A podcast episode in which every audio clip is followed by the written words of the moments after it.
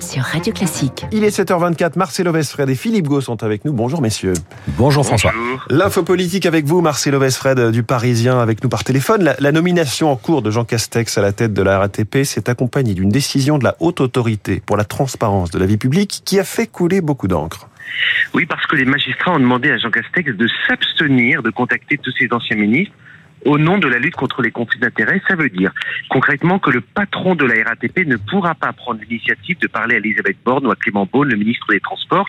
C'est absurde, c'est du délire, disaient hier nos interlocuteurs dans l'exécutif. Se sentant attaquer la haute autorité s'est défendu hier en expliquant que Jean Castex pourra répondre aux questions de Clément Beaune si c'est le ministre qui l'appelle, c'est kafkaïen. Alors nous sommes face à un problème isolé ou pas euh, euh, Loin de là, parce que souvenez-vous, l'ex-ministre de la Culture, Roselyne Bachelot, s'était vu interdire cet été d'avoir une chronique sur France Musique parce qu'elle avait eu la tutelle de Radio France. Or, cette, cette chronique, elle la tenait avant même d'entrer au gouvernement. Jean-Baptiste Djebari, l'ancien ministre des Transports, lui, il avait vu sa reconversion euh, chez le géant CMA-CGM bloquée parce que les magistrats estimaient que cela créerait un conflit d'intérêts. En fait, on a perdu le bon dosage entre le contrôle et le bon sens. La haute autorité, rappelons-le, elle est née après l'affaire Cahuzac. L'idée qui était louable était de moraliser la vie publique avec des déclarations d'intérêts, de patrimoine, des avis sur les reconversions ce qui a permis, oui, oui, de retrouver un peu de la confiance perdue entre les citoyens et les élus. Seulement cette instance, depuis, elle a pris beaucoup de pouvoir, peut-être un peu trop. La conséquence, en tout cas, c'est que le vivier de la politique, il s'assèche. Beaucoup de candidats renoncent à la vie publique en se disant il y a trop de coups à prendre et comment retrouver une vie professionnelle après? Encore une fois, le mieux, et l'ennemi du bien. L'info politique de Marcelo Vesfred. Merci, on vous lit aussi ce matin, Marcelo, dans le journal Le Parisien. Philippe Gau, à la une de la presse ce matin. Bon, on parle anglais, je présume. Yes, François. La démission de Listros fait en effet la une des quotidiens nationaux comme Le Figaro qui titre Royaume-Uni, la crise sans fin. Quand les échos parlent de chaos politique à Londres, elle croit plutôt d'instabilité. À la une de l'opinion, 44 jours et puis s'en va. Dans la même veine, Libération se fend d'un jeu de mots moyen ce matin avec un petit Tory et puis s'en va. À la une également, la première ministre Elisabeth Borne qui a accordé un entretien à Libération autour de la planification écologique.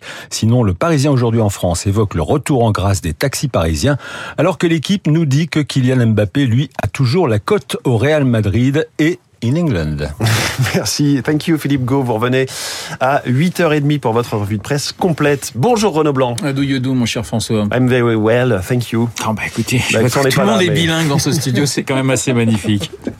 Euh, vous nous accompagnez jusqu'à 9h eh ce oui. matin avec un très joli plateau. Et eh oui, on vient de voir les unes de la presse avec Philippe. Nous allons évidemment beaucoup parler du départ de Liz Truss du 10 Downing Street dans nos éditions, bien sûr, mais aussi dans le journal imprévisible de Marc Bourreau et dans les spécialistes avec mon confrère John Henley, grand reporter au Guardian. John Henley à 7h40 euh, sur notre antenne. Le Royaume-Uni, mais aussi la France avec la question des carburants.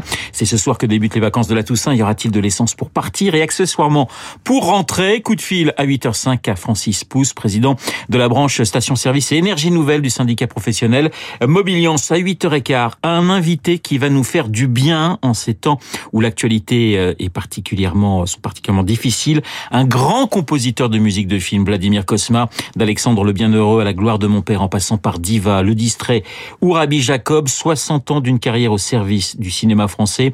Vladimir Kosma et ses mémoires qui paraissent chez Plomb dans notre studio et sans fausse note. Rendez-vous à ne pas manquer dans trois petits quarts d'heure. Vous n'oubliez pas Esprit Libre à 8h40. Toute l'actualité en France et en Angleterre avec Cécile Cornudet des Échos et Jean-Marie Colombani de Slate.fr. Esprit Libre juste après la revue de presse de Philippe Gomez.